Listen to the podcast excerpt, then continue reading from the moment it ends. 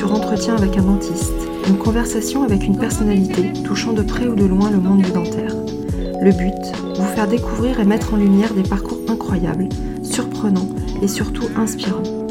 Mes invités ont su concilier leur passion et leur métier, ont fait de leur métier leur passion, ou ont eu le courage de tout quitter pour vivre celle-ci à 100%. J'espère que leur écoute fera naître en vous l'envie d'explorer d'autres domaines, et pourquoi pas, de vous lancer dans un projet qui vous tient à cœur. En attendant, je vous souhaite une très belle écoute. Dans l'épisode d'aujourd'hui, je vous propose un échange très enrichissant avec le docteur Mathieu Durand, endodontiste installé à Lyon. Mathieu, encouragé et aidé par sa femme Margot, a lancé son podcast Dans tes dents pendant le confinement.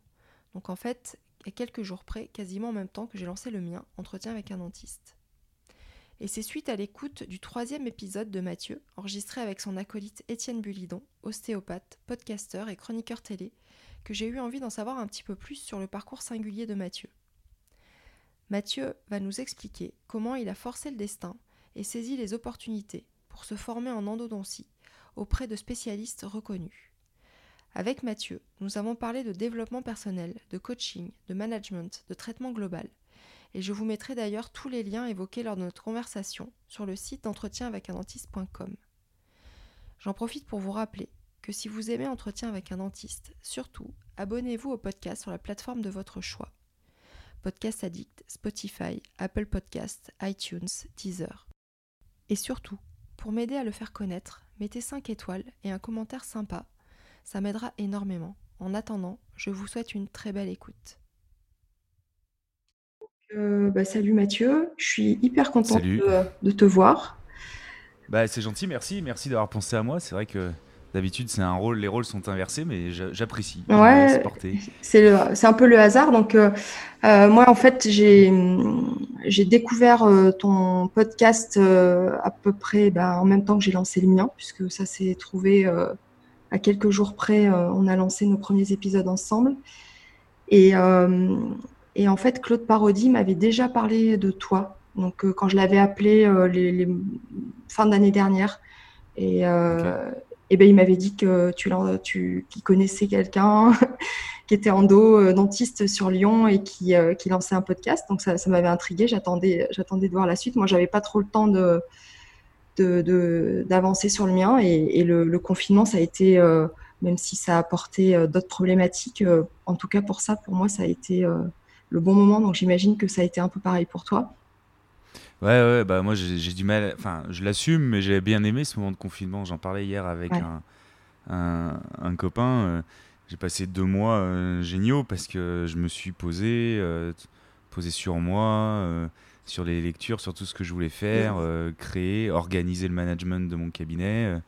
enfin voilà, tout ce que tu n'as jamais le temps de faire bah en fait c'est génial et puis euh, je crois qu'en fait il faut euh, se créer ces moments d'ennui c'est le seul moyen pour enfin un des seuls moyens pour être créatif et créer d'autres concepts c'est sinon euh, dans le flux dans le flux permanent c'est quasiment impossible en fait et en même temps, il faut déjà être dans une démarche de développement personnel. Et donc, c'est ce qui, en fait, voilà. Donc, j'ai commencé à écouter ton podcast et je suis tombée sur le troisième épisode qui est venu assez rapidement et qui était top parce que euh, c'était un échange euh, super intéressant avec Étienne euh, Bulidon, je pense qu'il est un copain à toi et qui est ostéopathe, qui a mmh. créé aussi un podcast qui s'appelle Et la santé, et aussi la santé. Et surtout la santé. Surtout la santé. J'invite les gens à écouter parce qu'il est, il est absolument génial et puis il a une approche holistique, mais dans le bon sens de mm. l'holistique, tu vois, pas le côté, euh, voilà, ouais. on sait pas trop ce qu'il dit. Ouais, non, non c'est vraiment. Euh, euh, il est tout jeune et il a l'air d'avancer à une vitesse grand V. il a fait déjà, on dirait qu'il a déjà eu plusieurs vies, ce garçon. Et donc, toi, tu dans ce, ce, podcast qui dure assez longtemps. C'est impossible. c'est un podcast qui dure assez longtemps et donc vous parlez beaucoup d'endodontie pour expliquer euh, aux non-initiés ce que c'est que l'endodontie. Euh, donc justement, je vais faire une toute petite parenthèse. Donc l'endodontie, c'est une discipline, euh, une spécialité de la dentisterie qui s'occupe uniquement des, traitements des racines de dents qui sont malades pour essayer de les garder le plus longtemps possible. Et donc, tu as été invité sur le, podcast d'Étienne pour expliquer un peu cette discipline, et notamment dans le cadre d'un d'une émission qui est passée sur Netflix qui a fait un peu polémique. Donc on va on va pas trop s'étendre là-dessus, c'était juste pour situer le contexte. Et en fait dans ce dans cet épisode, tu as pas mal parlé de, de, toi et de ton approche de la dentisterie globale et, euh, et euh, de ton développement personnel. Donc c'est ça aussi qui m'a qui m'a qui m'a vachement interpellée, qui m'a donné envie de discuter avec toi. gentil, merci. Euh, et donc déjà toi dentaire, c'était quelque chose que tu avais envie de faire ou tu es parti sur médecine, qu'est-ce que tu avais en tête? Alors c'est vrai que, bah, en fait, je suis assez content que la question arrive maintenant parce que euh, je me sens mûr et prêt pour en parler. Euh, mais je dois avouer que euh, oui, je l'ai fait, mais j'avais envie de le faire mais pour des valeurs avec le temps qui n'étaient pas des valeurs qui étaient intrinsèques à ma personnalité. C'était, des valeurs familiales ou des. tu, tu, vois, parce que c'est vrai que j'ai, eu beaucoup de mal à, m'épanouir dans ce métier. en fait, bon, quand j'étais petit, j'avais euh, j'avais une passion pour mon grand-père et euh, il, euh, il, me dit un jour voilà qu'est-ce que tu veux faire plus tard? Et puis moi comme je voyais que on avait en plus un dentiste dans la famille et que bah, le dieu un peu sur terre, c'était les médecins et les dentistes. Je me suis dit, mm. bah, ouais, moi, je veux être chirurgien, c'est ce que je veux faire. Il m'a dit, bah, super, bah, faut que tu sois le meilleur tout le temps. et pour réussir. Ouais, voilà ça. Alors, du coup, mon seul objectif quand j'étais à l'école, c'était pas de savoir si les choses me plaisaient ou pas, c'était de savoir d'être le meilleur tout le temps. Voilà. Alors, ce qui est plutôt pas mal, puisque ça m'a permis d'avoir un esprit de compétition que j'ai que j'ai euh, euh, développé aussi dans le sport, euh, au rugby et tout ça, mais c'était quand même assez épuisant parce que c'était un peu pas forcément pour les bonnes raisons. Et du coup bon y a des fois ça m'a sorti des traits de ma personnalité qui n'étaient pas les plus les plus les plus belles on va dire. Et mais avec le temps voilà euh, je me suis euh, orienté vers, euh, vers la médecine. Et en première année de médecine, bah, les choses se sont plutôt bien passées au début en me disant bon, je vais avoir le concours parce que sur les concours blancs à la fac, ça se passait relativement facilement, tu vois. Je m'étais mis dans une routine, les choses étaient. je travaillais, j'étais sérieux, concentré, et en même temps je, je me reposais, je mangeais bien, tout allait bien. Puis à peu près au milieu de l'année, euh, quand j'ai commencé à comprendre que oui, j'étais parmi les, les, les primants euh, qui étaient, euh, qui étaient bah, ouais, on passe de l'avoir. chance que j'ai. Ouais, voilà. bah, inconsciemment, et j'ai mis des, des, années à comprendre, j'ai complètement inversé le, le processus et j'ai commencé à m'épuiser, à, à plus travailler. Ah c'était pas, voilà, j'y arrivais plus en fait. C'était intrinsèque à moi. Alors du coup, je choisis par défaut la dernière place de dentaire. Voilà. Euh, j'avais raté médecine d'une place, euh, et, euh, parce que j'ai quand même eu le concours dans ces conditions-là. Et je choisis dentaire en me disant bon bah. T'as pas voulu le, le, retenter? T'as pas voulu revivre l'expérience non, non, non, non, je... Hmm. non, non, non, non, C'était c'était non non c'était ça m'intéressait pas. Ça m'intéressait pas. tu faisais déjà du sport à, à, cette époque-là? Tu étais déjà à fond dans le dans le sport le développement personnel ou pas du tout?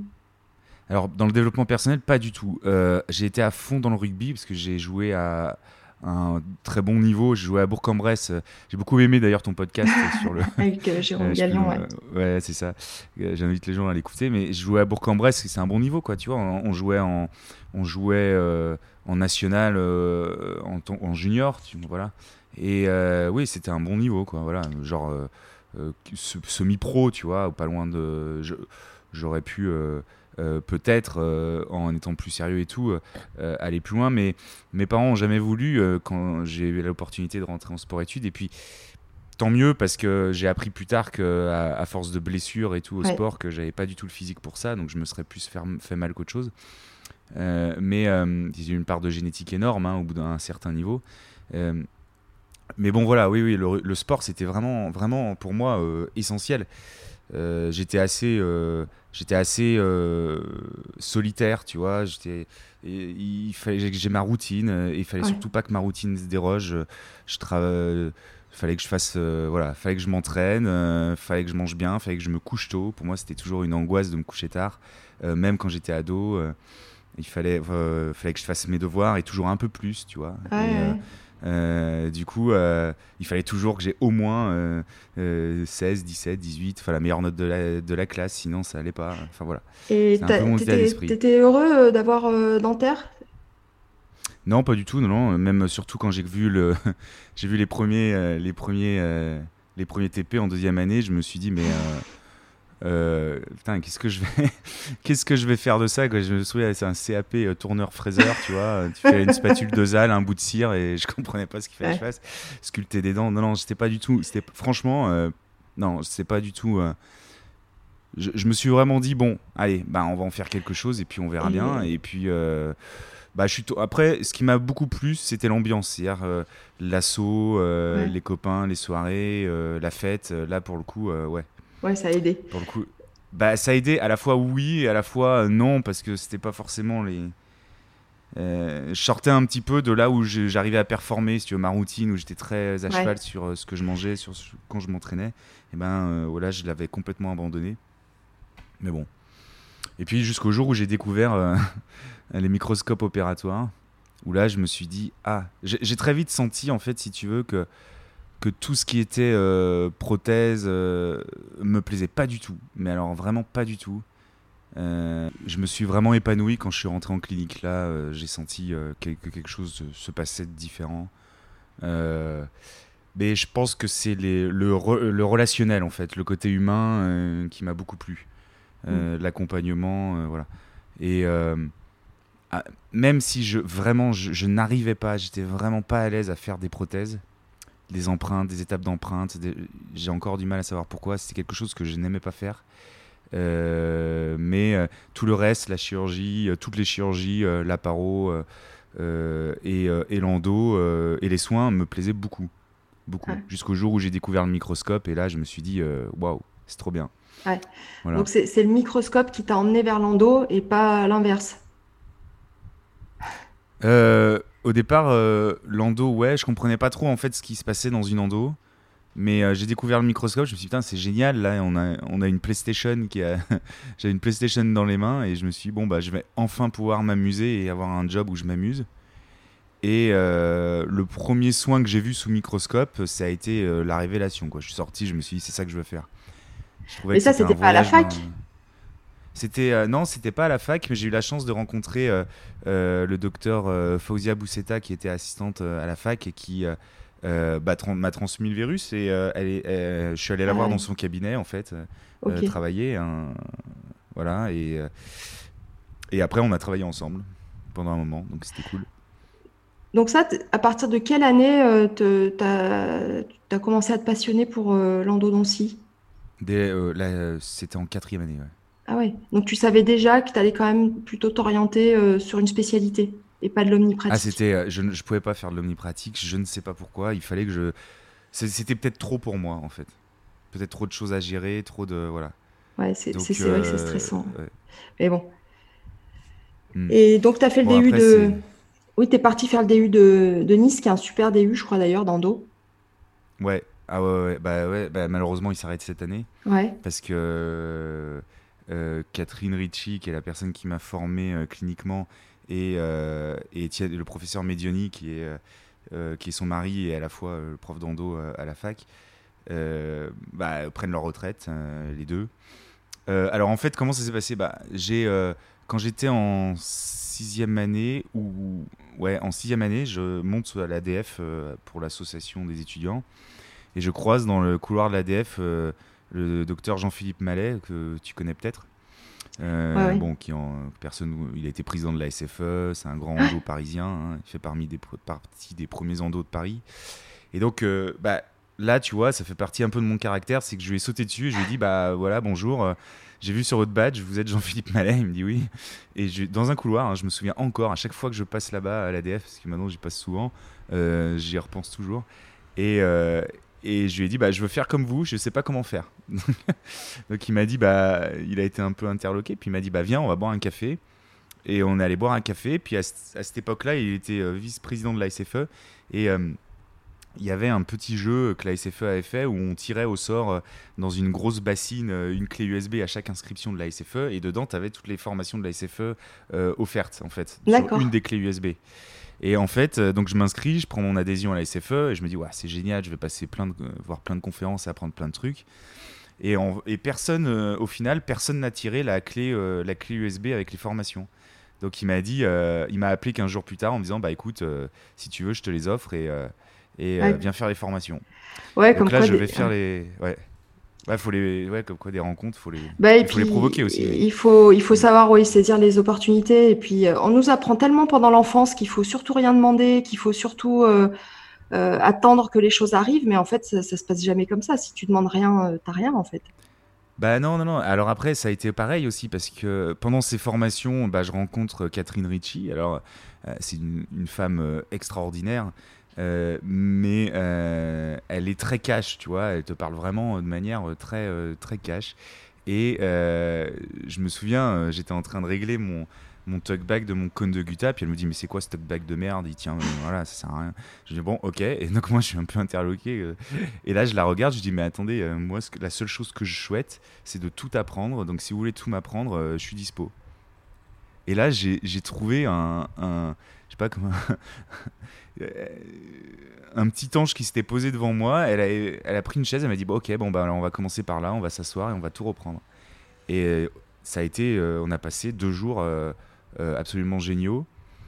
Et jusqu'au jour où je lui ai dit bah je peux venir vous voir travailler, elle m'a dit bah oui. Donc je prenais ma voiture, j'étais encore étudiant, j'allais jusqu'à Nice pour voir une endo et là j'ai halluciné. Là j'ai halluciné parce que tout ce que j'avais lu dans les bouquins ou tout ce que les profs disaient, si tu veux, bah, là, pour la première fois de ma vie, j'ai vu quelqu'un qui faisait vraiment ce qu'il disait. ah ouais?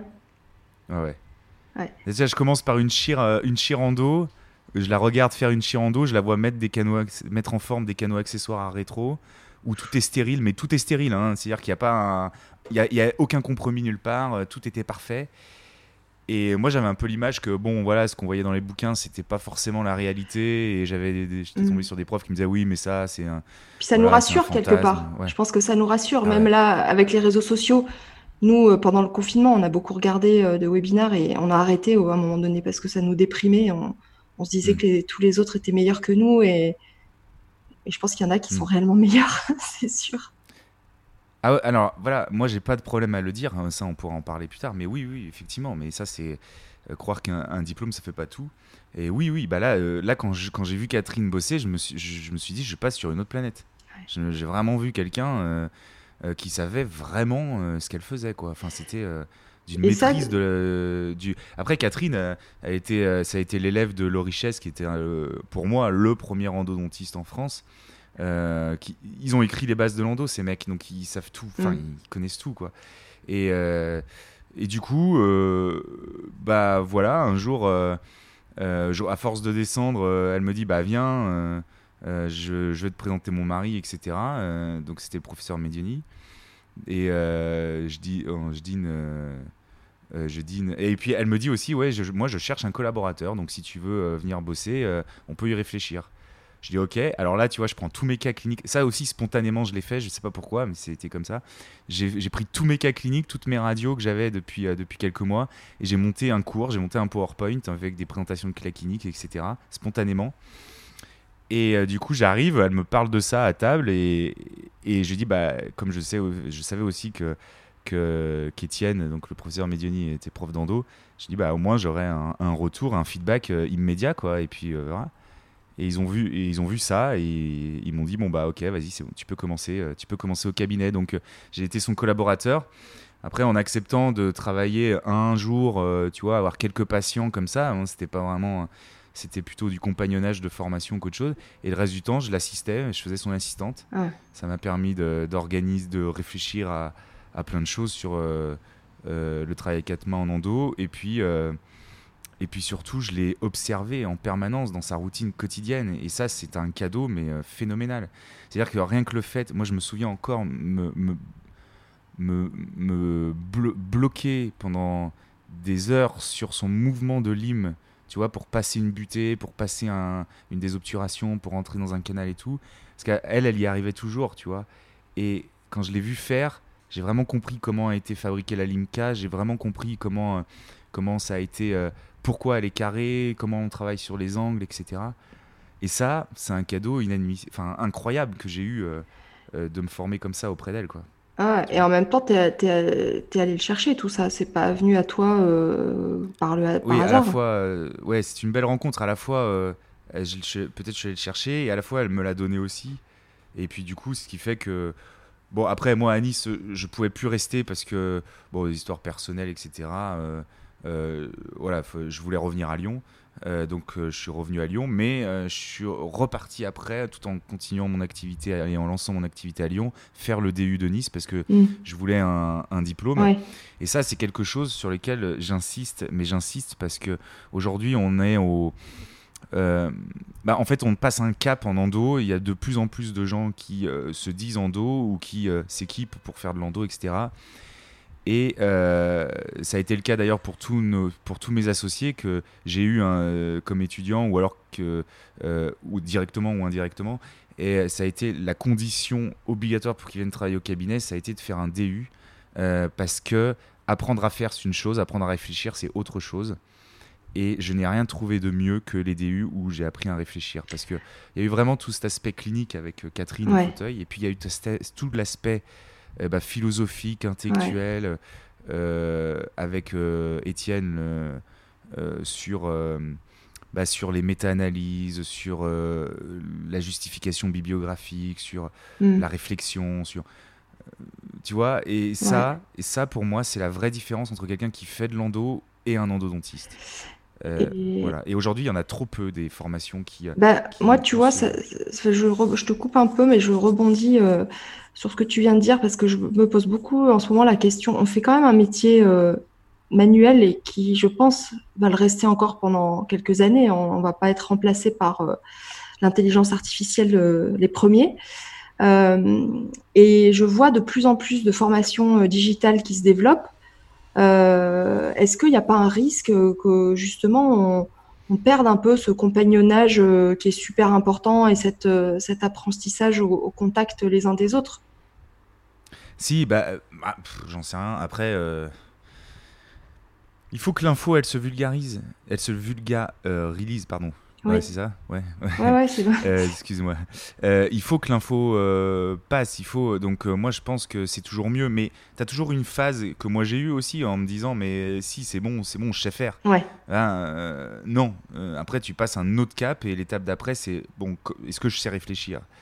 Euh, aujourd'hui, si tu veux, tu as des instruments de mise en forme. Euh, la mise en forme, c'est vraiment pas le problème en endo. Euh, maintenant, les techniques d'obturation avec les, les ciments biocéramiques, tout mm. ça, ça devient. Enfin, c'est faussement facile, mais ça devient en tout cas plus reproductible et plus simple. Voilà. mais rien n'empêchera, c'est vrai, bah, la dépose des instruments, le passage dans l'obtention dans des perméabilités, dans les retraitements, etc. Euh, ce qui fait que oui, euh, il y a une différence de, de, de niveau, d'expérience, euh, qui est juste liée aussi à ce que tu as appris, ce que tu as parcouru à ton chemin. voilà. Nous, on a des endos aussi à Lyon, des, ou des prates qui font que de l'endo et qui nous envoient les cas dès que c'est compliqué, tu vois. Mm. et ça, je trouve que c'est une belle marque d'intelligence. Mm. Mais après, comment faire comment faire pour euh, passer ce, cap? Je pense que ça passe par l'éducation. Et bon, si plein de gens sont touchés par ça, euh, tant mieux. Mais après, ça va dépendre des messages qui vont passer sur, par le webinar, en fait. Mais euh, mm. croire que tout le monde, sans, jouer au professeur Raoult, hein, c'est évidemment pas mon objectif, mais croire que tout, tout le monde euh, à partir du moment où tu es dentiste, tu peux faire la même chose. C'est faux, c'est faux, c'est faux, c'est archi faux. Tu as raison quand tu dis il y a des gens qui sont plus forts que d'autres. Moi, il y a des endodontistes, ils ont 20 euh, ans, 30 ans d'expérience, je rattraperai jamais leur, le retard que j'ai par rapport à eux.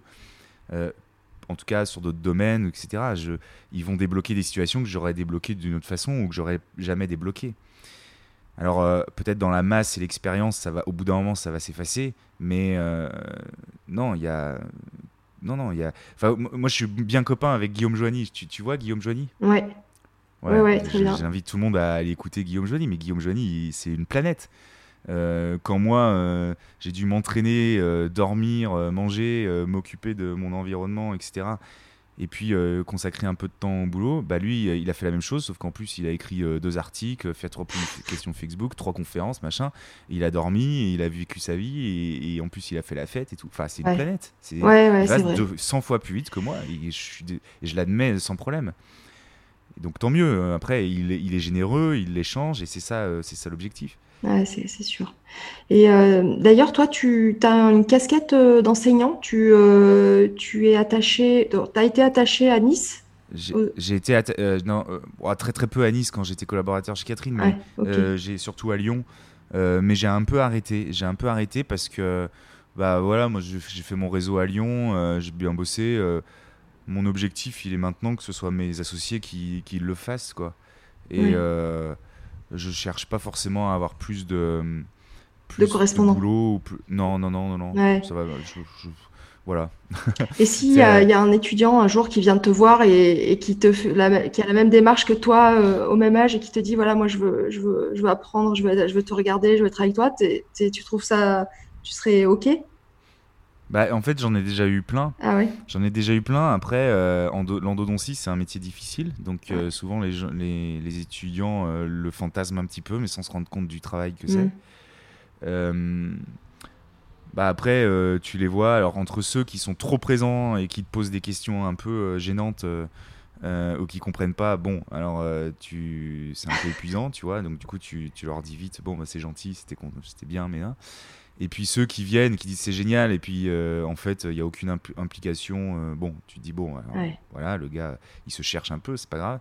Et puis quelquefois, euh, ça match, mais ça, c'est comme ça que bah maintenant j'ai quatre associés. Enfin, on est quatre, pardon, on est trois, et j'ai trois associés, on est quatre au cabinet. Et là, on a Marc qui va être le cinquième et qui euh, avec qui je dirige sa thèse et pareil, il passe ses journées au cabinet. Donc euh, non, non, je suis dispo, mais par contre, il faut, euh, il faut qu'il y ait une, il faut, que ça matche. Il faut que ça fonctionne et que tout le monde, c'est du gagnant-gagnant. Il faut que l'étudiant s'y retrouve et que toi aussi, tu prennes plaisir à échanger. dans l'échange que tu as eu là avec Étienne, il y avait un, tu as eu un petit problème, une petite alerte euh, de, santé euh, un jour euh, en, soignant, donc un trouble de la vision, et qui t'a fait, enfin, qui t'a permis d'avoir de, un, déclic, une prise de conscience. Et j'aimerais bien que tu, tu, nous expliques un peu cette période de, ta vie. Ok. Alors, cette période de ma vie, bah, alors,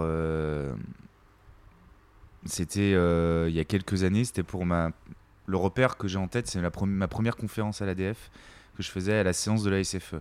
Donc moi, je suis un élève pur de la SFE, donc euh, on te confie euh, une séance à l'ADF où tu représentes la SFE. Tu, vois, c'était un peu le Saint Graal pour moi. Ça a vraiment été, ça a vraiment été quelque chose d'incroyable. Je remercie d'ailleurs tous ceux qui m'ont fait confiance pour ça. Et donc, je voulais pas la rater, je voulais que ce soit parfait. Et donc, j'ai j'ai un peu stressé, j'ai beaucoup travaillé. Et dans, cette, dans ce moment de, stress, c'est, vite une charge mentale hein, euh, euh, de, faire, euh, de faire une conférence, ou enfin de, quoi qu'on fasse d'ailleurs. Et eh bien, ça j'ai eu un jour, un matin, j'ai perdu la vue d'un, œil. et donc là, c'est assez étrange parce que tu dis putain, c'est bizarre, j'arrive pas à, ajuster mon microscope. Et en fait, tu te rends compte que non, c'est ton œil qui déconne. Euh, alors, euh, j'appelle un ophtalmo. Puis il me dit, bah, venez tout de suite. Tu sais, les ophtalmos où il y a 6 mois, 8 mois d'attente. il me dit, non, non, vous venez à midi, là. Euh, j'ai un bon. vous et la nana me dit, clairement, vous annulez vos patients, vous venez. Ok. Donc, je vais chez l'ophtalmo. elle fait tous mes batteries ses batteries d'examen. Elle me dit, vous avez rien dans l'œil. L'œil va très, très bien. Donc, vous allez aux urgences. Ok. J'appelle mon ex à l'époque, qui était interne en médecine et elle me dit euh, Ok, euh, je préviens les urgences. J'ai dit Mais euh, non, mais c'est bon. Non, non, non, non, je les préviens et tout machin. Puis on me disait trop rien, quoi. J'arrive, là, il y a une queue de malades, parce qu'il y a des urgences ophtalmiques, en fait, à, Lyon. Il y a une, je sais pas, on m'annonce, il y a 8 heures d'attente, tu vois, je me dis, oh putain, quelle galère. Moi, j'avais mon ordi avec moi et je faisais ma conf en même temps d'un œil, parce que c'était la conférence, c'était la semaine d'après, enfin voilà. Et là, je me retrouve en 5 minutes pris en charge avec euh, deux paires dans le bras, euh, scanner et tout machin dans tous les sens. Je me dis, mais, euh, qu'est-ce qui se passe? Il me dit, on cherche peut-être un AVC, un truc. Je me dis, ok, d'accord. Puis à la fin, il n'y avait rien. Et en fait, il me dit, bah, vous faites peut-être une névrite optique. voilà, bon, alors, bon, c'est pas vraiment diagnostiqué, c'est pas vraiment clair, mais bon, ça peut être un, mm. une poussée inflammatoire de type sclérose en plaques. Euh, voilà. Alors là, du coup, il y a plein de choses qui me viennent en tête et je me dis, ben oui, c'est vrai, tu as les, fourmillements dans les orteils, les fourmillements dans les extrémités. Un jour, je me lève euh, d'un fauteuil, tu sais, je sens plus mes jambes, je m'écroule par terre, enfin, tu vois, des choses comme ça. Alors, ah oui Ouais, ouais, c'est des souvenirs un peu, euh, voilà, que, mais ouais, que j'ai en tête, mais qui sont arrivés peut-être ponctuellement dans ma vie, quoi. Et là, je me suis dit, bah, c'est hors de question. Alors, le diagnostic n'a pas été posé parce que j'avais pas les, les symptômes euh, aussi euh, assez clairs ou quoi. Et puis, euh, du coup, je me suis dit, c'est hors de question. Je, si c'est une poussée inflammatoire, je, la refuse complètement, quoi. C'est niette. Donc, à partir de ce moment-là, ça a été un changement radical, quoi. Radical. Je me suis dit, j'ai toujours fantasmé le fait d'être végétarien, je trouvais ça bien. et J'y arrivais pas parce que pour moi, je faisais beaucoup de sport et pour moi, il fallait absolument manger beaucoup, beaucoup de viande. Ah, et là, ça été radical. Ouais, ça a été radical. Depuis, j'ai plus touché un morceau de viande. Euh, toutes les choses qui. Euh, euh, ouais, tout, tout, la, toute la nourriture. je, me suis, je me suis plongé dedans sur l'alimentation, les perturbateurs endocriniens, tout ça. Je me suis dit, c'est hors de question aussi. Tout ce qui va toxifier le corps, j'en veux pas. J'en veux pas. Et. Et donc voilà, ça a été un, petit déclic. Alors jusqu'au moment où tu pousses, euh, tu pousses euh, la démarche euh, aussi sur le physique, c'est-à-dire sur les sports un peu plus doux, un peu plus, un peu plus spirituels, où là je, faisais, je me suis mis au kung fu et au, et au tai chi, que j'ai vite arrêté mais, pour me mettre à fond dans le crossfit. Alors ça a moins de, de spiritualité, mais bon, je me suis assez épanoui là-dedans. Euh, dans le côté, euh, dans le côté bien-être. Et tout ça, c'était cet équilibre entre le bien-être euh, physique et alimentaire. Et, et j'ai fait que ça, le rechercher, le rechercher, le rechercher, jusqu'au moment où bah, le bien-être mental aussi devait, devait s'exprimer. Et là, bon, bah, il y a eu un travail de développement personnel qui, qui s'est mis en place. J'avais toujours aimé la, la psy, la, psy, la psychologie, la, psy, la psychanalyse, tout ça. Mais euh, j'avoue qu'à cette période-là, je me suis dit, bon, il faut aller pousser la démarche euh, aussi loin. C'est-à-dire qu'on va pouvoir jouer sur euh, l'exposition au stress de ton corps pour lui habituer, donc le sport, le nourrir avec des bonnes choses, donc l'alimentation, etc. Et des produits détox. Alors, ça peut les jus, voilà, plein de choses. Et aussi spirituellement et intellectuellement. Il faut y aller aussi à ce niveau-là. Et voilà, c'est un peu, c'était un peu ma démarche. Donc, euh, bah, euh, je me suis, euh, je me suis fait, j'ai découvert aussi des coachs au fur et à mesure de mon parcours, dans des, dans des, soit des, des, coachs en communication, dans des, parce qu'à un moment j'étais opinion leader pour une, pour une boîte qui s'appelait Cyber Euh, j'ai vite arrêté ce, contexte, ce concept d'opinion leader d'ailleurs, entre parenthèses, parce que c'est quelque chose qui me déplaît. mais j'ai rencontré un coach une fois qui était le coach de la Star Academy belge, donc ça m'a fait beaucoup ah rire. Ah ouais? Mais du coup, ouais, ouais, j'ai trouvé ça absolument génial, euh, tout ce côté communication. Euh, et euh, à partir de ce moment-là, je suis revenu dans mon cabinet, je me suis dit, putain, merde, plus personne parle comme moi, donc il faut le faire venir. Et du coup, on a fait coacher tout le cabinet. Ah ouais? Et ça a été, ouais, ça a été la, la révélation. Et jusqu'au moment où j'ai fait les formations d'hypnotisme, donc comme je sais que tu connais Claude Parodi. Oui, oui donc l'hypnose a été pour moi aussi euh, une source de développement personnel absolument génialissime. D'ailleurs, c'est triste qu'ils ont arrêté. Mm, mais bon, mm. il y a d'autres formations maintenant. Et puis, je me suis marié. Alors, je, saute plein d'étapes, mais je me suis aussi euh, marié. Euh, on a fait un voyage au bout du monde avec ma femme. On est allé en Nouvelle-Calédonie. Et quand je suis revenu, je me suis dit, il y a un truc qui cloche, il y a un truc qui va pas. En fait, bon, tout ça c'est bien sympa, le microscope c'est bien sympa, ça me fait bien. les endos, j'adore ça, euh, j'aime bien les faire et tout. Euh, faire des conférences, c'est ce qui m'anime et j'adore ça, mais euh, à force, voilà, ça me, il y a quelque chose qui, qui me va pas. J'avais toujours cette insatisfaction. Et je me suis rendu compte en prenant une lime, putain, mais j'en peux plus, je veux plus faire ce métier, il mm. faut que j'arrête. Et euh, donc, tu te rends compte de ça, tu es euh, en train de lancer ton activité, tu viens de te marier, euh, bon, tout, tout te tombe dessus comme ça. et donc là, je choisis, bon, je sors d'hypnose, je me suis dit, bon, bah, faut que j'aille faut que j'aille tester l'hypnose sur moi pour comprendre ce qui se passe. J'ai testé l'hypnose et puis mon, mon, hypnothérapeute est devenu est, aussi coach, donc elle nous a coaché, elle a coaché toute, toute l'équipe du cabinet et ce qui m'a permis de me passionner aussi pour d'autres autres choses qui tournent autour du métier. Ouais.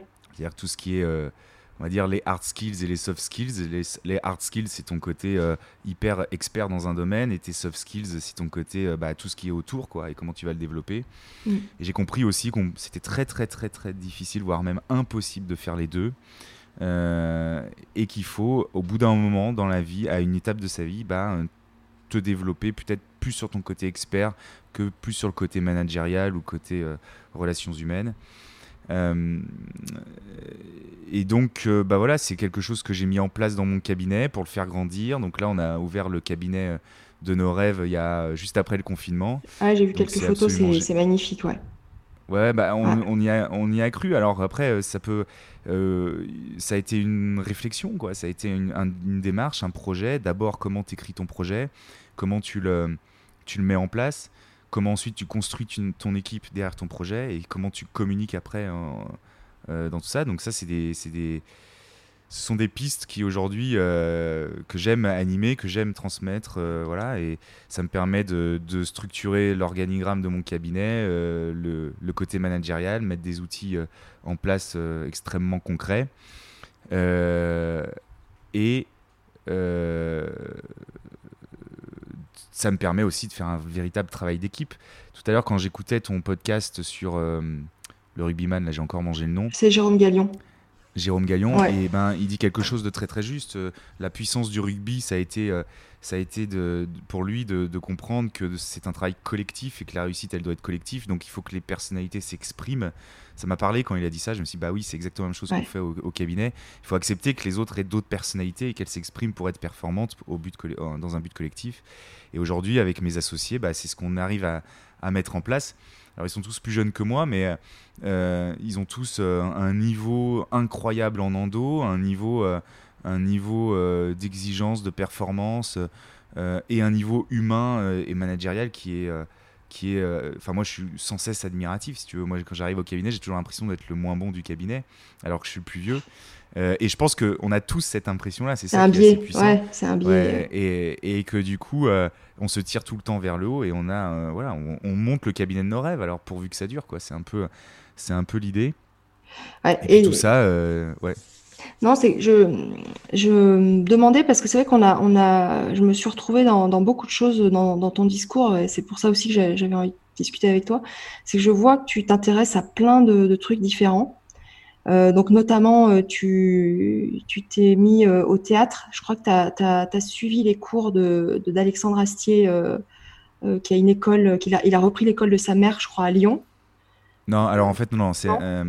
alors, alors je, la rencontre aussi avec, avec ma femme et tout mon développement personnel, euh, je me suis posé la question, si tu veux, de ce que j'aimais vraiment dans, dans l'endo et dans mon métier. Bon, ce que j'aimais, ce que j'adorais, c'est le côté humain, euh, l'échange avec les gens et le côté faire un peu mon show en conférence. Ça, c'est quelque chose que j'aime beaucoup. Et les techniques de communication, etc. Euh, et du coup, je me suis dit, bon, bah, il faut un peu être honnête avec soi-même. Et je me suis dit, si tu veux vraiment faire ça, bah, va clairement faire du théâtre. C'est quelque chose qui va te, qui va te passionner. donc là, j'ai passé les, les euh, les, portes d'un cours amateur, qui est l'école euh, qui s'appelle l'Acting Studio à Lyon, hmm. euh, qui est l'école de Joël Sevilla, qui est la maman d'Alexandre Astier. Donc ça rejoint ce que tu disais, mais bon, quelques précisions. C'est pas l'école d'Alexandre Astier, c'est celle de sa maman. Mais lui intervenait, maintenant il intervient plus, parce qu'il je pense que pour lui ça l'intéresse plus, mais c'est l'école de sa maman, voilà, qui est une, une comédienne incroyable. Et bah, à la suite de cette première année, là j'ai rencontré des gens hein, extraordinaire. Hein. Euh, ça aussi, si tu veux, le fait de d'aller dans parce qu'on baignait complètement dans le, milieu du crossfit et, complètement dans le milieu du théâtre j'ai rencontré des, des, gens si tu veux euh, qui avaient des, des réflexions ou des, euh, des façons de penser euh, qui, que je trouvais euh, nettement plus abouties Mm. que dans notre profession par moment, tu Mm. vois. Ouais. Et je pense que parce que c'est des gens qui sont en permanence ouverts dans le monde qui les entoure, je pense que la so- la- la- le monde dentaire est un peu trop fermé sur lui, tu vois. Ouais. Et euh, c'est un- peu, je pense, le problème qu'on a peut-être encore en France. Dans, dans les autres pays, c'est un peu différent encore. Mais je pense que ça vient de là. Et donc après, au fur et à mesure, bah, euh, je me suis, euh, j'ai été pris pour la formation professionnelle que j'ai faite euh, en partie l'année d'après. Et bon, tout ça cumulé, ça faisait un peu beaucoup, donc je me suis, je me suis arrêté. J'ai mis le théâtre entre parenthèses pendant pendant 2-3 ans. Et c'est là où, où bah, quand on est parti en voyage, en voyage de noces, que je suis revenu, que j'ai fait du, du coaching et, euh, et du développement personnel avec et de l'hypnose, j'ai compris qu'en fait euh, c'est ça qui m'animait au fond de moi et que je Ah. voulais absolument reprendre, tu vois. Et euh, j'ai eu aussi un, un- moment un peu difficile, c'est qu'on avait euh, dans notre entourage un, un ami euh, qui était un, un gars extraordinaire, un, mec qui rayonnait dès que tu le croisais, tu, tout le monde le trouvait absolument génial, et qui était un jeune vigneron d'une trentaine d'années. Euh, qui était euh, qui a eu un parcours où il avait fait une haute école de commerce, parti travailler à la défense, puis au bout de quelques mois, il avait tout lâché pour vivre son rêve. Et avec son sac à dos, il est parti dans le Bordelais apprendre à faire du vin, tu vois. Et il transformait euh, les vignes en, en biodynamie, etc. Enfin, bon, une démarche vraiment euh, incroyable. Et ce Ouais. mec était incroyable. Et il s'est, euh, il s'est euh, renversé sous son tracteur Ah. il, y a, il y a un an. Et c'est là où je me suis dit, euh, Mm. bon, la vie est trop courte. Euh, faut, faut s'écouter, faut, faut, écouter ces valeurs intrinsèques qui nous animent. Et, euh, euh, bah voilà, cette année, moi, je suis assez content parce que je suis, rentré dans une formation conservatoire à Lyon, enfin à Villeurbanne plus précisément, qui est à côté de Lyon. Et voilà, et je continue ma formation qui est cette fois-ci plus aboutie, plus académique, dans quelque chose dans lequel je, m'éclate complètement. Enfin, tu vois, ça me correspond. J'ai l'impression, si tu veux, d'avoir passé la première moitié de ma vie à savoir ce que je voulais faire de ma vie, tu vois. C'est souvent le cas. hein. Il y, a- il y Ouais, en a qui ont la chance de savoir euh, dès l'enfance. Est-ce que c'est une chance? Peut-être pas, mais il y en a qui savent très tôt ce qu'ils veulent faire. Mais euh, des fois, il faut, faut beaucoup, beaucoup de temps hein, avant de, de faire cette introspection. Mais c'est déjà génial d'y arriver. Et tu as un objectif euh, euh, en faisant euh, ce- cette démarche-là de, de, de- enfin, maintenant au conservatoire, c'est quand même assez pointu, j'imagine, euh, comme niveau. Ah ouais, mais c'est.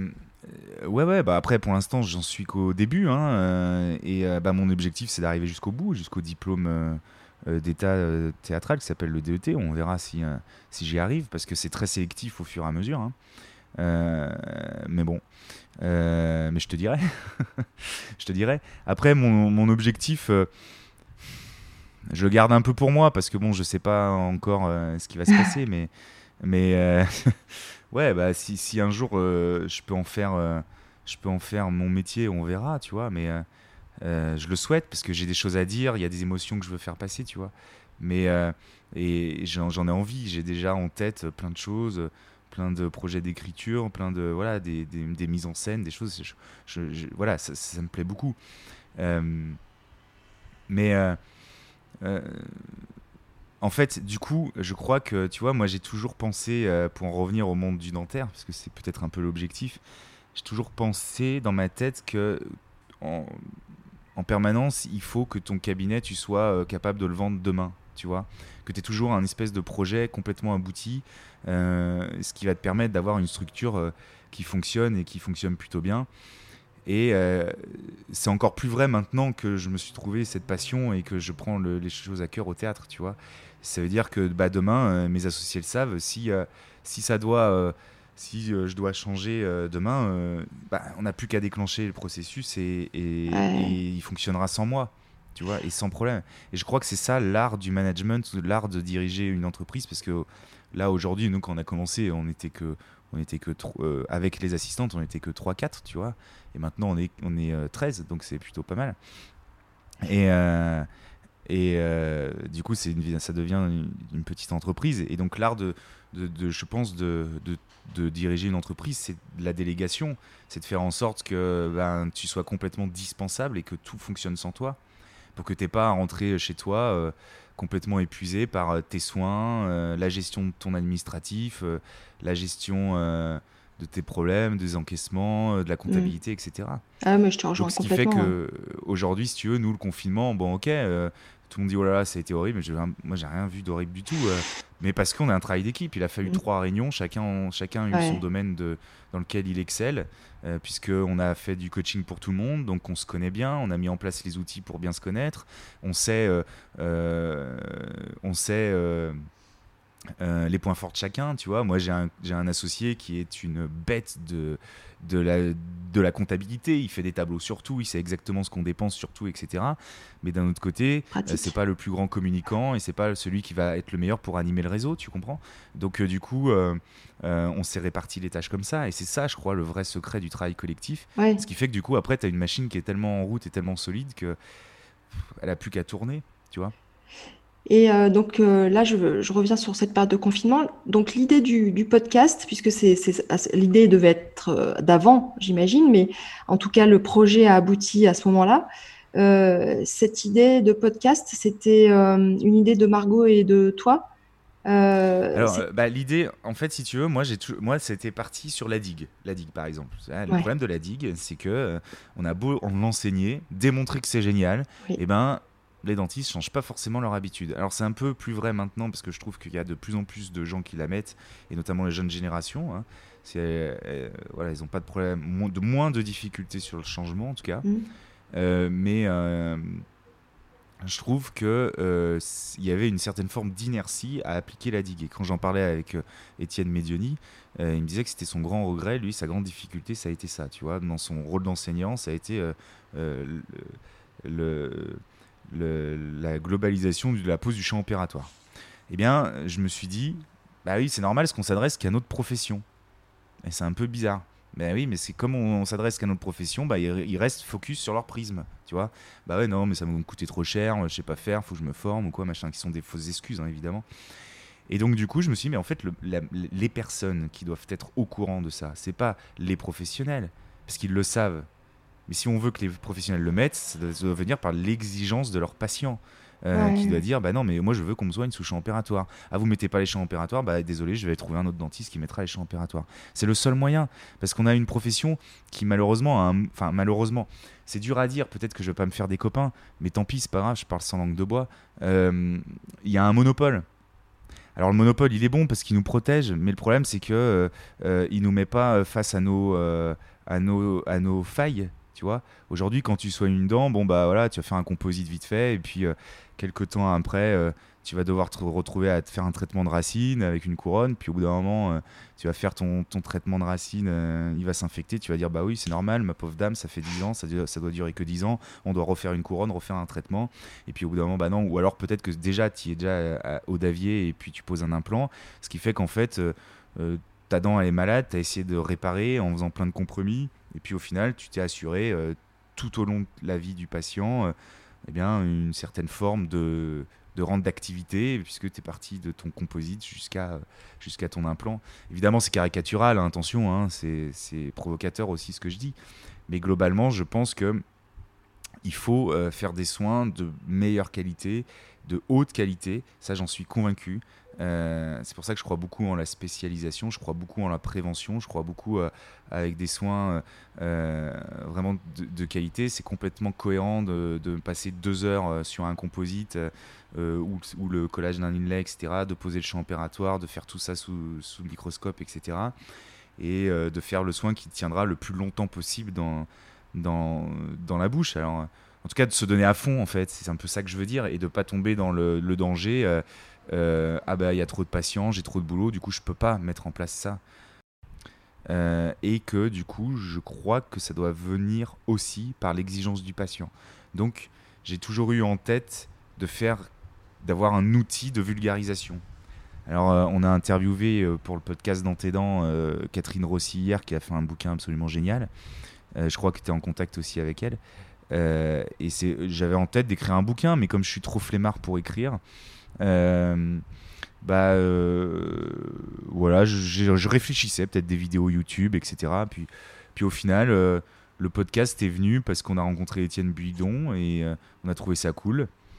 Et puis le travail de, que Margot aussi a fait auprès de moi en me disant allez on y va, on y va, on y va. Elle a monté plein de trucs. C'est elle qui est aussi derrière tout ça et qui est moteur de, de, tout ça, ça ça m'a ça m'a poussé aussi à la suivre à me dire allez ouais bah ok on y va. Et puis puis voilà c'est comme ça qu'on a créé dans tes dents dont le premier épisode est sorti au début de janvier on, a enregistré début janvier et on a sorti les premiers épisodes bah, juste avant le confinement.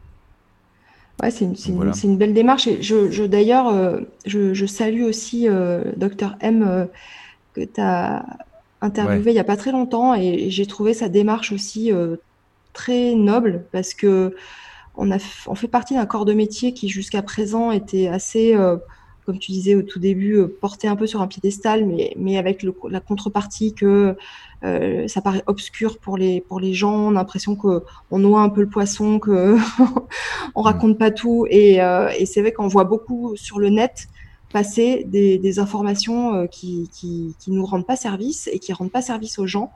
Et j'ai trouvé que sa démarche était, était très altruiste. Enfin, je sais pas comment le dire, mais j'ai trouvé ça top. Ouais, c'est vertueux. Ouais, bien sûr. Mais non, mais il faut, hein, il faut, c'est notre rôle. C'est notre rôle. En plus, nous, si tu veux, on peut se donner les moyens, tu vois. Donc, euh, du coup, euh, non, c'est clair, faut. Euh, et en plus, en plus, ça va nous aider. Parce que les gens, quand ils ont compris le pourquoi du comment, quand ils ont compris intellectuellement l'intérêt des choses, hmm. ils adhèrent, en fait. C'est juste que la communication, des fois, qu'on a est pas bonne. Mais si on emploie la bonne communication, euh, les gens sont prêts à nous suivre la plupart du temps. Hein. comprendre, comprendre est le commencement d'approuver. Euh, je me suis un peu pompeux là, c'est Spinoza qui a dit ça, mais moi je, beau, Spinoza. je, bah ouais, je suis fan de Spinoza. Ah mais comprendre est le commencement d'approuver, donc il faut expliquer, ça c'est clair. Mm. C'est clair. Ça, ça s'il y a un truc que je que je euh, que je retiens, c'est ça, c'est expliquer, enseigner, transmettre à la fois, euh, bah, évidemment, quand tu es dans une relation avec un étudiant, euh, évidemment quand tu es avec ton patient, parce que bon, euh, il faut le laisser adhérer quoi, au plan de traitement, le laisser adhérer au, voilà, aux conséquences, parce qu'il y a aussi des risques. Et moi, je te mentirais si je te disais que j'avais une activité avec zéro problème, hein, évidemment, il y a des difficultés. Et il faut qu'il comprenne aussi les difficultés, qu'il adhère. Et aussi dans le management, je dirais que quand tu veux amener une assistante ou un de tes associés euh, à un endroit parce que tu sais que c'est le meilleur endroit, bah il faut être patient pour qu'ils comprennent ce projet-là et que du coup ils disent ah oui effectivement il avait raison c'est le meilleur endroit. Et euh, il faut passer le temps qu'il n'a pas compris, qu'il dise bah ouais effectivement c'est là où tu as raison, c'est là où il faut que j'aille. Eh bien il euh, faut que tu continues de l'enseigner et être patient. Alors c'est ça qui ça peut être plus ou moins long, mais en tout cas c'est quelque chose que que je garde en permanence en tête. Et est-ce que le, tout le développement personnel que tu fais euh, t'aide justement à, te rapprocher des gens et avoir une meilleure qualité de relation euh, avec eux? Bah oui, alors après, euh, c'est le théâtre aussi, hein. c'est ce côté être transparent et vrai. Alors, c'est. C'est assez difficile de mettre des mots sur quelque chose parce que c'est pas vraiment académique. Euh, mais euh, tu deviens plus généreux. Enfin, moi, je suis devenu avec le temps plus généreux, plus, plus vrai, plus moi-même. Et des gens, si tu veux, que j'avais pas vu depuis des années, que je revois, me le disent aussi, que c'est ça a complètement changé. Et avec les patients aussi, si tu veux. Euh, c'est-à-dire que, après, quand tu commences, tu as besoin de beaucoup de rigueur, d'avoir des discours extrêmement organisés, etc., de savoir exactement ce que tu vas dire. Puis après, tu te lâches un peu, quoi tu deviens un peu extraverti. Et puis, euh, euh, c'est ce qui fait que tu peux te permettre des originalités. Tu vois, moi j'ai les cheveux longs, j'ai des tatouages. Au départ, on me disait, oh là, mais qu'est-ce que tu fais euh, Au départ, quand j'avais la, Je me laissais pousser la barbe et c'était pas encore l'époque, si tu veux, du style hipster. On me disait, mais t'es fou, faut te raser. Moi j'étais à, la fac. Si t'avais pas un rasage parfait, les profs te, te renvoyaient chez toi pour te raser. Hein. J'ai connu cette époque-là. Mais c'est pas si vieux. Hein. Mais Maintenant, tu vois, euh, bah avec mon bun au-dessus de la tête et mon bras euh, complètement. Mais ça l'est encore, je pense. Euh, bah, j'en sais rien, en tout cas, c'est un peu idiot. mais c'est. je crois qu'en fait, c'est. si t'es toi-même, si t'es généreux, ça se passe bien. Ça se passe bien. Mais il faut quand même du temps. Il y a une sorte de. de maîtrise de ton environnement. Alors je t'explique un petit peu ce que je pense J'ai lu ça notamment dans un bouquin qui s'appelle La formation de l'acteur de Stanislavski, où tous ceux qui ont fait du théâtre connaissent. Mais il te dit pour je peux faire, euh, faire l'analogie avec le dentaire. Hein. Euh, il te dit, si tu veux, quand tu es sur scène et que tu vas jouer 900 fois une, pièce, par exemple, bah, euh, pour pas tomber dans une routine ennuyeuse et que ce soit toujours un peu magique, eh bien, il faut que tu maîtrises toute la technicité pour qu'il y ait un inconscient créateur qui se mette en place et que tu puisses créer ton univers. Eh ben, je crois que c'est un peu ça aussi en dentaire et c'est vrai pour tout. C'est-à-dire que ça, il faut travailler la technique, il faut travailler euh, la maîtrise du sujet. Mm. Euh, il faut travailler, euh, bah, par exemple en endo, bah, quand j'ai commencé à maîtriser mes techniques d'obturation, mes techniques de mise en forme, mes techniques d'irrigation, tout ça, bah, au bout d'un moment, où ton organisation au cabinet, que tout est rodé, au bout d'un moment, tu es libéré mm. de quelque chose et du coup, tu peux t'exprimer et tu peux être plus généreux, etc. Je pense que ça se fait comme ça. Donc c'est complètement normal quand tu es jeune de pas être trop libre de ça parce que tu dois poser d'abord tes bases techniques. Et voire même le danger, c'est ceux qui se sentent trop libres sans avoir mm. posé la technique. C'est là où on va, on va se dire putain, mais en fait, ce gars est juste insupportable. tu vois C'est qui ce petit con euh, Voilà, ça, c'est le danger. Hein. Euh, bah, c'est juste que le mec a pas assez, euh, je pense, travaillé sa technique et il manque un peu de leadership, un manque de, de, de légitimité à se permettre d'être extraverti. Et je crois qu'il faut il faut euh, le secret repose là-dessus. C'est super intéressant, euh, ouais, super intéressant ce que tu dis là.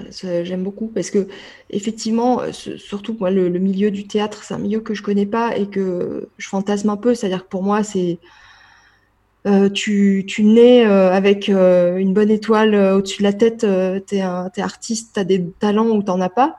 Et, en fait, plus j'avance dans, différents domaines, et je me rends compte que tout s'apprend et qu'il faut aussi euh, se mettre un peu en danger et, bosser. Quoi. Il n'y a, pas les meilleurs, c'est souvent ceux qui bossent le plus. Eh, ah, mais il y a pas de. Tu sais, c'est Jacques Brel qui disait que le talent, ça n'existe pas. Cette vidéo, elle est hyper connue. Hein. Euh, tu peux la retrouver sur YouTube. Le il dit le talent, ça n'existe pas. Le talent, c'est juste euh, de la capacité naturelle à travailler dans un domaine sans forcer, en fait. Ah, c'est-à-dire que Zidane disait la même chose, hein, euh, tous les joueurs de Ligue 1 sont talentueux, la seule différence, ça va être le travail, etc. Et un jour, j'ai lu euh, la biographie d'un rugbyman, euh, bah, c'était Wilkinson, donc l'ouvreur du, 15 de la Rose. Il était extraordinaire comme rugbyman. Mm, mm. Sauf que le mec t'explique qu'en fait, jusqu'à sa dernière saison, jusqu'à la fin, jusqu'à sa retraite, tous les dimanches matins, il tapait des ballons, il tapait, il tapait, il tapait. Il s'entraînait deux fois plus que les jeunes, tu vois. Mm, mais, il est, mais il a fait gagner la Coupe du Monde à l'Angleterre. Et euh, par contre, son talent réside là-dedans. C'est-à-dire qu'il était pour moi sur ses valeurs intrinsèques qui le guidaient. Tu vois, il était, il, est au bon endroit, il s'est écouté, il était dans son intuition, il savait ce qu'il fallait faire, etc. Et ça, ça peut être difficile parce que tu vas trouver des gens qui vont trouver ça génial, t'en as d'autres qui vont dire oh là là, mais t'es fou, t'en fais dix fois trop. Comment savoir, tu vois? Euh, Je crois que c'est juste euh, une question de, euh, de ressenti et, et, d'émotion. Si tu es bien dans ce que tu fais, euh, fais-le à fond. Mais vas-y. Moi, aujourd'hui, je crois euh, que je pourrais passer des heures ou des nuits blanches à travailler un texte, par exemple. Ou à travailler sur une mise en scène. Ça me poserait aucun problème. Ce serait pas de la fatigue. Ce serait très sain. Ce serait quelque chose que tu vas aboutir. Mais le faire pour un objectif qui est plus intrinsèque, mais extrinsèque pour, pour plein d'autres raisons, euh, ça peut, on peut tomber sur de l'épuisement et on peut se faire mal, tu vois. Et bah ouais, c'est sûr. Si je suis. Si, si, c'est très clair. Et euh, d'ailleurs, parce que pour avoir maintenant, j'en ai pas interviewé encore beaucoup, mais les, tous les, points communs euh, que j'ai trouvés avec les, les passionnés que j'ai interviewés, c'est souvent que leur métier leur permettait quand même de garder cette sécurité, on va dire, financière pour pouvoir justement euh, aller dans leur passion euh, sans se poser cette question-là et que ça t'ait aussi une, certaine liberté c'est un, une vraie question. Moi, je suis en train de me la poser, tu vois. Alors, est-ce que je garde ce métier d'un point de vue alimentaire? Mais il faut que je tombe d'accord aussi avec mes associés, tu vois. Il faut que, il faut que, ou alors que je, j'utilise euh, ce que j'apprends au théâtre pour le mettre nous dans notre animation de réseau, dans l'animation de conférence, tu vois, ou dans le management, parce que pour moi c'est la même chose. Euh, c'est une vraie question. Après, si tu veux, quand tu veux vivre de ta passion, parce que c'est aussi, euh, ça peut, ce peut être un, un, objectif, tu peux le faire. Tu peux le faire, tu vois. C'est juste qu'après, c'est faut, faut, faut, sauter en parachute, tu vois. C'est-à-dire qu'à un mm. moment, il faut y aller aussi. Il faut se dire, euh, bah, comment je vais remplir mon frigo maintenant avec que de la mise en scène ou que du jeu? Voilà. Et en même temps, c'est. Non, je dis, en même temps, c'est cette adrénaline qui est, qui est géniale, quoi. C'est de se mettre en danger mm. et de sortir sa zone de confort, sinon ça n'a aucun intérêt. C'est ça. Donc après, bah écoute, l'avenir me dira euh, ce que j'aurais choisi. Pour l'instant, je suis incapable de te le dire. Euh, mais, mais ouais, c'est un. C'est euh, vivre de ça. Alors après, il y a, d'autres. En fait, si tu veux, euh, j'ai écouté un podcast d'ailleurs que je te conseille qui, euh, qui s'appelle Outils du manager, qui est absolument génial de Cédric Watine. Et d'ailleurs, si vous l'écoutez, je vous conseille de commencer par l'épisode 199 parce qu'il va expliquer les personnalités et comment. Donc je, je, mettrai, je le mettrai en lien. il est absolument génial.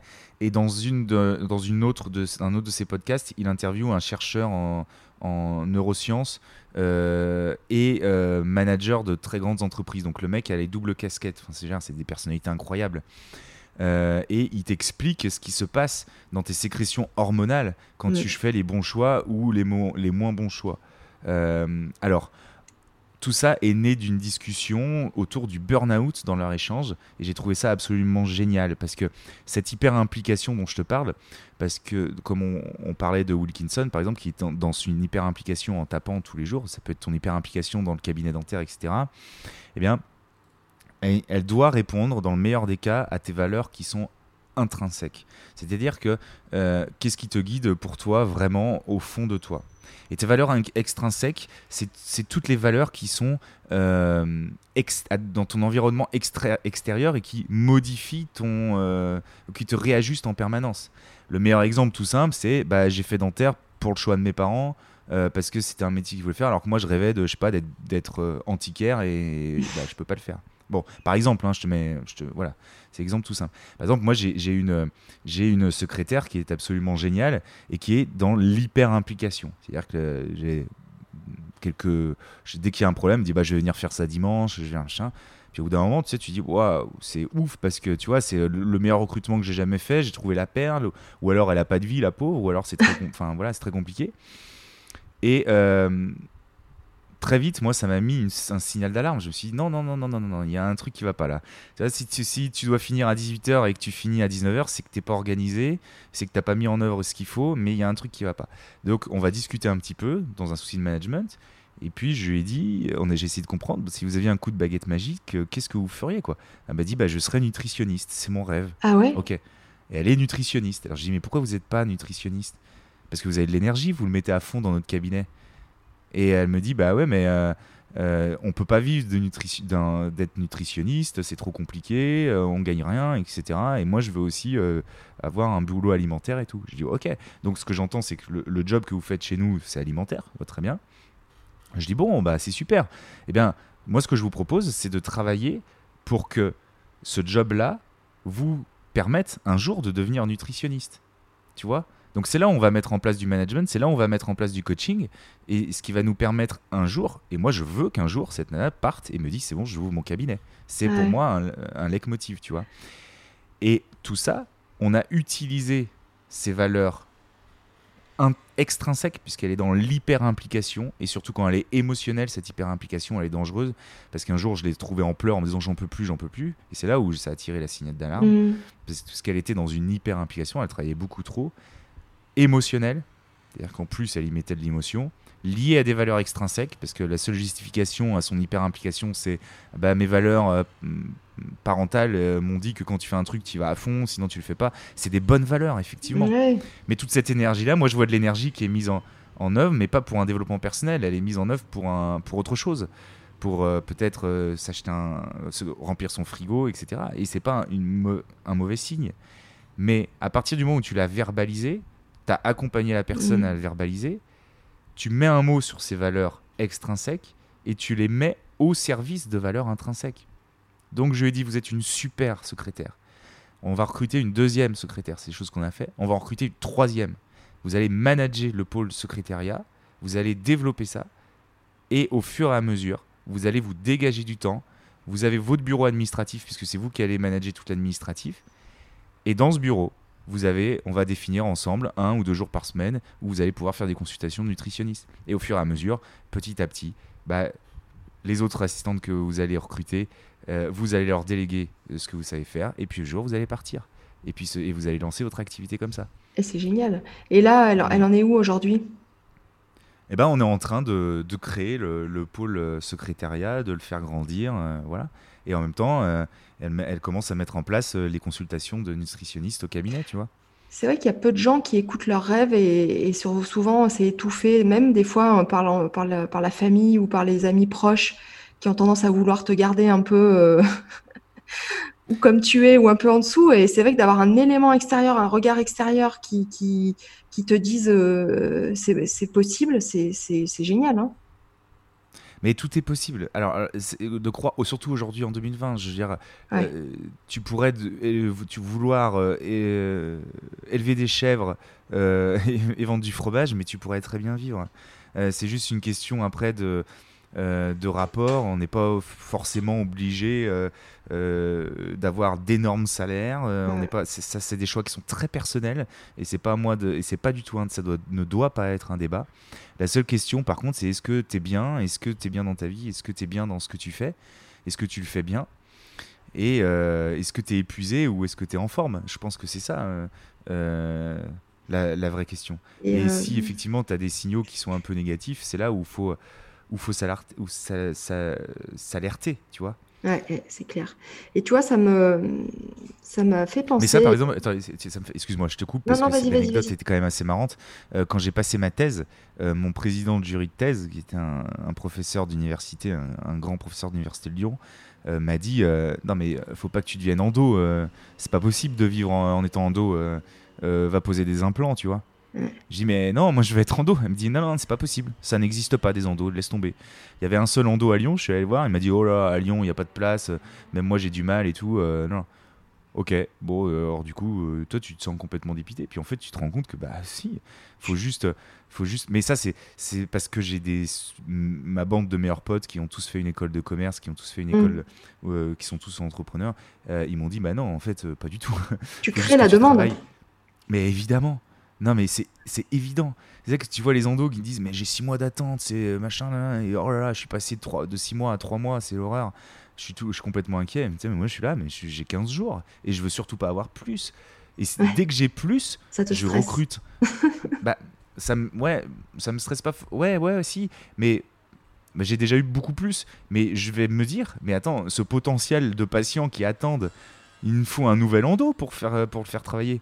À Lyon, on devrait avoir 20 endos, tu vois. Petite, petite parenthèse, à Lyon, euh, c'est une zone où je pense qu'il y a beaucoup de les étudiants qui sortent de la fac veulent rester sur Lyon. Donc, euh, il, y a, y, a, un vivier de, de, nouveaux chirurgiens dentistes qui, qui, doit être assez impressionnant. en Dordogne ou à Périgueux, cette démarche, même si on veut l'avoir, il, il faut quand même arriver à les, à les, à les séduire suffisamment pour qu'ils restent, pour qu'ils viennent. Ah ouais, pour qu'ils viennent en Dordogne, ouais. Pourtant, c'est je, je, suis, euh, je suis euh, convaincu que euh, si tu mets en place tous les outils mm.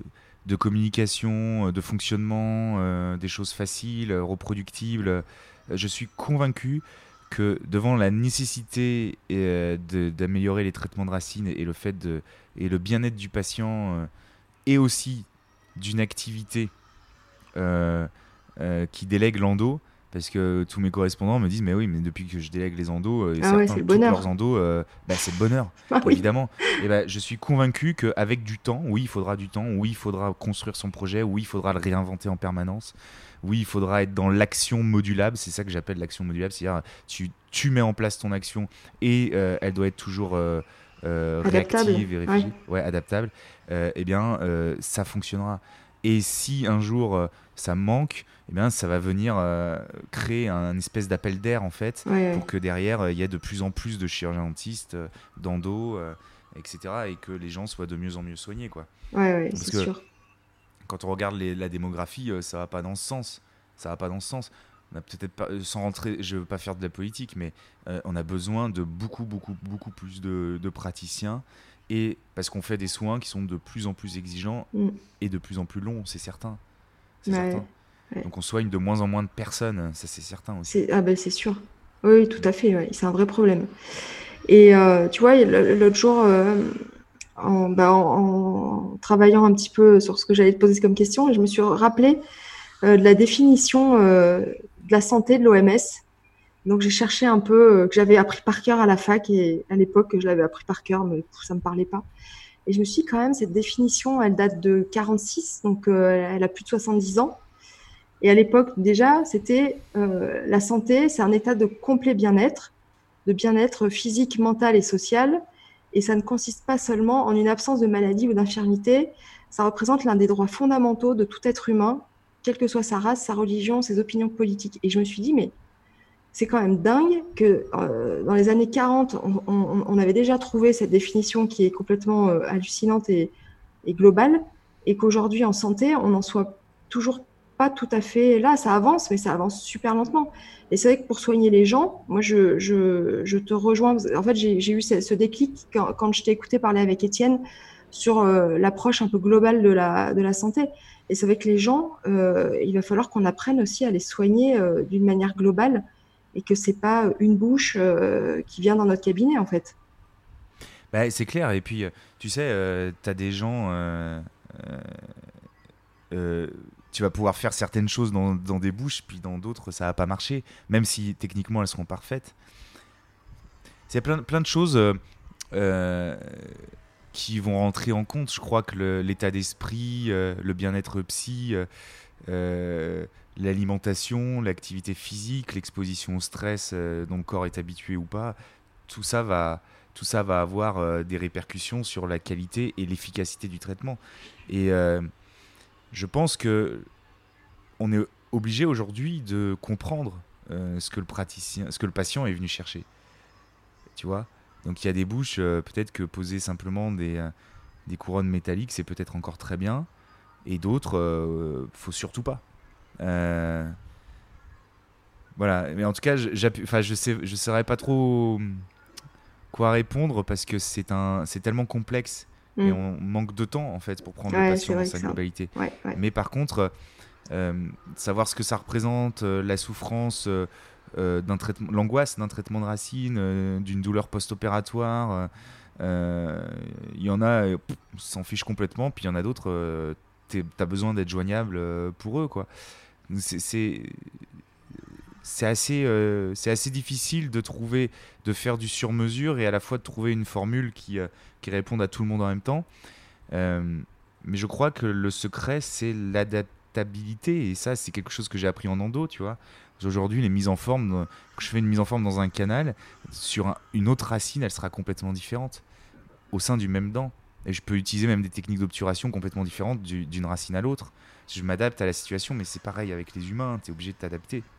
Plein de fois, moi, il y a des patients, bon, il y a une endo à faire, mais tranquille, on n'y va pas tout de suite. Vous revenez me voir quand vous avez envie de le faire. Et donc euh, là, euh, aujourd'hui, toi, t'en es, en es où de, de, cette démarche euh, et au niveau du, du cabinet as, Tu te projettes sur du long terme ou tu, tu, laisses venir et tu t'adapteras en fonction? Non, non, j'ai quelques, idées parce que hum, je me rends bien compte de ce qu'on est en train de faire et ça me plaît beaucoup. aujourd'hui, bah, si tu veux on a pris le meilleur en comptabilité, par exemple, je t'en parlais tout à l'heure, et c'est lui qui la gère. On a pris le meilleur dans les protocoles de soins, c'est lui qui les gère. Dans le, pôle clinique géré par les meilleurs en clinique, tu vois. Euh, le pôle administratif, communication est, géré par le meilleur en communication de ça. Donc euh, là, j'essaye de, me positionner, de retrouver un peu ma place. Avec l'ouverture du, cabinet, euh, je me rends compte que euh, les gars euh, font un travail extraordinaire et ils le font euh, mais mieux que moi parce qu'ils l'utilisent avec leurs qualités qui leur sont propres et que je n'ai pas. alors maintenant, j'ai quelques pistes. Bon, évidemment, le théâtre, c'est mon, mon, chemin personnel. là, je vais évoluer là-dedans, en tout cas, je l'espère. mais je vais y aller à fond pour pas avoir de regrets. Et peut-être le management, c'est quelque chose qui me plaît énormément énormément, d'échanger, de faire du. Euh, ouais, d'accompagner mon équipe pour qu'elle grandisse. Euh, le recrutement, le management, euh, l'organisation humaine au cabinet, pas l'organisation protocolaire, non, l'organisation mmh. humaine, c'est-à-dire quel organigramme, qui va, qui va faire quoi, dans quel ordre, comment on va organiser nos réunions, en un à un, etc. Et on pourrait, on pourrait en parler. Et du coup, je me rends compte que ça, le développement ou l'accomplissement d'un projet, c'est quelque chose aussi qui me plaît beaucoup. j'adore avoir des projets, j'adore les aboutir. Et très souvent, bah, tu as certains dentistes qui te disent Bah ouais, moi j'ai un cabinet à 5 fauteuils. Oui, d'accord, mais tu les as Est-ce que tu as l'équipe derrière? Est-ce que tu as tout ça? Donc ça se construit un projet étape par étape, step by step. Donc ça, la construction du projet, la construction des équipes autour d'un projet, toute la communication aussi. Euh, parce que là, on est en train de travailler sur une thèse de communication, euh, savoir à quel moment il faut communiquer pour être le plus efficace auprès des patients. Euh, on a des réponses aussi là-dessus, on a des études épidémiologiques, tout ça. Ça me donne des idées, des idées peut-être de, conférences ou de formations sur ces thèmes-là, tu vois. Il y a un besoin dans ce domaine-là, il n'y a, a, a, pas grand-chose de fait, c'est plutôt du, du coaching sur le, sur le développement du chiffre d'affaires qui est proposé ou? Bah voilà, alors si tu veux, moi quand je parle de, de, coaching, je parle pas de méthodes euh, brassard ou etc. qui sont. Mais pour, pour, mais pour autant. Euh, ah qui ont fait leur preuve, hein, évidemment. Euh, mais je crois qu'en fait, l'idée, c'est de faire d'apprendre aux, aux, gens à être complètement autonomes. Et que, en fait, si tu te poses sur ton, ton projet, si tu réfléchis ton projet, ça va bien se passer tu moi j'ai complètement halluciné le jour où je l'ai pondu mon projet. C'est-à-dire que euh, on était en talasso avec Margot et puis comme on a on est on a des caractères un petit peu euh, un petit peu hyperactifs, on est resté deux secondes dans l'eau et puis on s'est dit oh là là. Donc elle, elle m'a dit alors attends j'ai du boulot, faut que j'aille faire un truc sur mon ordi. Je dis bon bah ok bah attends moi j'avais rien, j'ai même pas un bouquin. J'ai dit bah j'ai pris un papier un stylo puis je vais écrire mon cabinet idéal, tu vois. Et comment on va euh, le rendre efficace, comment comment on va l'organiser sur des des actes d'endodontie, où est-ce qu'on est efficace et on est rémunérateur, où est-ce qu'on perd, comment on va travailler pour éviter euh, d'avoir les points où on perd, etc. Donc on a, j'ai écrit ce projet à ce moment-là, dans tout le détail. Et en fait, le temps de le mettre en place et tout, une fois qu'il est lancé, tu te rends compte que, euh, que ça fonctionne tout seul. Tu vois? Alors euh, que tu as, lancé une machine qui était en route, en fait. C'est comme les rouages d'une machine et que tu as juste à vérifier, toi, qu'elle fonctionne toujours bien. c'est un peu l'idée. Et donc, du coup, je crois que euh, tout réside là-dessus. Alors, t'en as d'autres qui vont venir avec des projets euh, tout établis. Mais euh, c'est propre à chacun. Le projet, il est propre à chacun. Est-ce qu'il faut travailler deux jours par semaine ou cinq jours?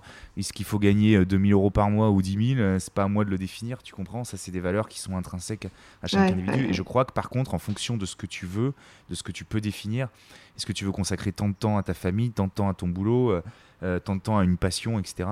Eh bien, en fonction de ça, tu peux écrire ton projet.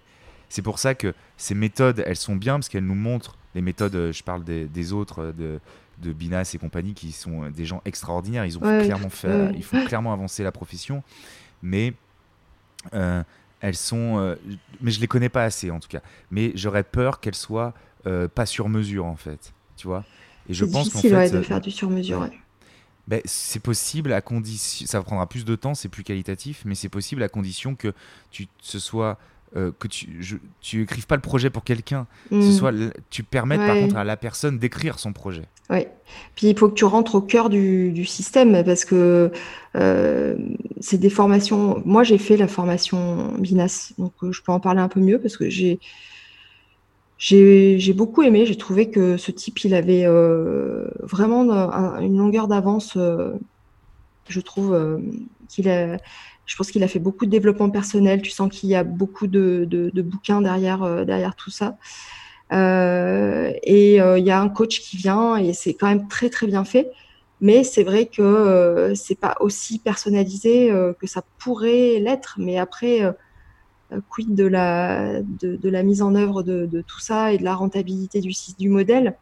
Euh, parce que c'est vrai que, comme tu parlais tout à l'heure de ta secrétaire, euh, qu'il faut arriver à, suffisamment communiquer, à suffisamment être à l'écoute pour détecter ce genre de problème, c'est clair que dans des formations comme ça, tu vas, tu vas pas jusque-là. quoi. Hmm. mais ça, c'est un, peu le, un peu le problème. Mais de toute façon, quand on parle rentabilité, euh, c'est pas un quid pour moi parce que euh, ça doit tu dois fonctionner ton euh, pour moi, j'aime bien me rappeler, bah ça, je l'ai appris avec, en écoutant Cédric Watine, hein, le, podcast Outils du manager. il te parle, il faut que tu aies toujours en tête la règle des deux R. D'ailleurs, petite parenthèse, je préfère aller chercher des techniques managériales qui sont hors dentaire, tu vois. Pour, parce que je me mhm. dis que les, les, mecs sont plus au front que nous. Hein. faire tourner une entreprise ou un projet, c'est tellement difficile. Euh, alors que nous, tout est basé sur notre formation, sur notre diplôme, euh, que du coup, bon, ça va, c'est bien plus facile. Euh, en gros, les, les mecs t'ont pas choisi parce que, enfin voilà, ils choisissent entre guillemets, pas par défaut, mais pas loin. Dans certains endroits, c'est par défaut parce que t'es le seul. et du coup, eh bien, je pense que ces mecs-là ont encore plus réfléchi tout ça, tu vois le concept du projet, le concept de l'aboutir, le contexte de la, de la, rentabilité. Et ils ont compris quelque chose d'extrêmement puissant, euh, c'est que la, la, rentabilité, elle doit se faire sur du long terme. Et évidemment, quand tu passes du temps sur le développement personnel d'un de tes employés, euh, bah, ce sera toujours rentable sur du long terme. Mm. Toujours, toujours, toujours. Et tu peux pas travailler sur du court terme, c'est pas possible. Euh, c'est quelque chose qui, qui, après, du coup, tu vas, une, tu vas avoir une entreprise qui fonctionne qu'à court terme et euh, à, chaque, euh, à chaque changement, à chaque, euh, à chaque problématique, ça va t'inquiéter parce que comme c'est tout basé sur le long, ton court terme, ton court terme va être modifié. Et je crois qu'il te faut une vision à long terme dans tout ce qu'on fait pour pouvoir ne subir que des accidents de parcours et pas des, pas des, de, se face, de tomber face à un précipice. Je sais pas si tu vois ce que je veux dire. Et chaque épreuve ne soit pas un précipice, mais juste un truc qui vient te bousculer un moment, mais comme ton projet, tu gardes le cap en fait, c'est ça, tu gardes le cap. Euh, je me souviens de Bertrand Kayat qui m'avait dit euh, un jour, on reconnaît les grands navigateurs à tenir le cap en pleine tempête, mais c'est ça. C'est euh, ton cap, tu le gardes, et tu as une tempête, bon bah voilà, tu, tu tiens la barre, et puis et puis attends que la tempête passe, et tu fais en sorte qu'elle passe le plus vite possible. Tu vois mm, mm, Donc voilà, pour les pistes après à l'avenir, euh, ouais, moi, moi c'est peut-être des. Je réfléchis à ça, je réfléchis à, des formations euh, euh, sur le management, sur l'accompagnement, sur la communication, parce qu'en plus c'est le métier de, de ma femme aussi, qui fait de la communication visuelle, et puis on, bah, on travaille pas mal avec des. Enfin, surtout elle, hein, elle travaille avec aussi d'autres cabinets dentaires. Et bah, à force, elle commence à bien comprendre. Donc pareil, tu vois, à comprendre les attentes et et euh, les demandes de chaque cabinet. Donc, euh, elle commence à avoir les outils euh, adaptés pour, les, pour les cabinets dentaires. Donc, tout ça va de. tout ça, c'est des, des, sujets qui nous plaisent beaucoup, tu vois. C'est Margot qui fait les dessins pour le, le, podcast, C'est super beau. J'adore. Ah, mais c'est gentil. c'est gentil. T'as de la chance. Moi, mon mari me fait pas des beaux dessins comme ça. je vais le couper. Je vais il doit avoir d'autres qualités, j'imagine. Ouais, mais c'est lui qui. C'est en grande partie grâce à lui que j'ai pu lancer le podcast parce que toute la, toute la partie euh, montage, site internet, c'est lui qui a tout fait. Donc, euh, ah bon, bah nickel. ouais, ouais. Et euh, une dernière question, Mathieu. Si tu pouvais revenir en arrière au moment justement où tu choisis de partir sur des études de médecine, peut-être pas par défaut, mais en tout cas pas par conviction, avec tout ce que tu sais euh, aujourd'hui, euh, si tu devais changer quelque chose, qu'est-ce que tu changerais dans ton parcours? C'est une excellente question parce que je me la suis posée, évidemment. Euh, je crois que je changerai rien. Honnêtement. Parce qu'aujourd'hui, euh, tout, tout, ce parcours-là, même si au départ tu te rends compte que, bon, euh, peut-être que oui, alors je te dirais euh, spontanément, bah, j'aurais fait du tas de plus tôt, mais je crois que je changerai rien si je suis vraiment honnête, parce que je suis forcé de constater que c'est que c'est ce qui aussi m'a donné une soif et une, une énergie et une interrogation sur, euh, sur le développement euh, personnel, humain, relationnel, euh, que j'aurais jamais eu autrement, tu vois. Ouais. Donc je crois que honnêtement, c'est mon parcours et je le prends comme il est. c'est top. bah écoute, en tout cas, je te, je te remercie. C'était, c'était super comme échange. Très contente bah, merci, de discuter bah, avec toi. C'est moi qui te remercie. Et j'ai une dernière question pour la fin. T'as quoi comme moto,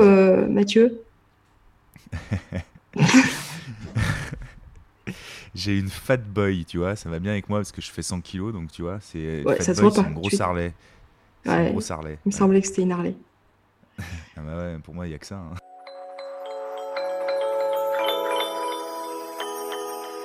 Pour ne rater aucun épisode d'entretien avec un dentiste, abonnez-vous sur la plateforme de votre choix. Si vous avez aimé ce podcast, n'hésitez surtout pas à me le dire en me laissant un commentaire et 5 étoiles sur Apple Podcast et iTunes.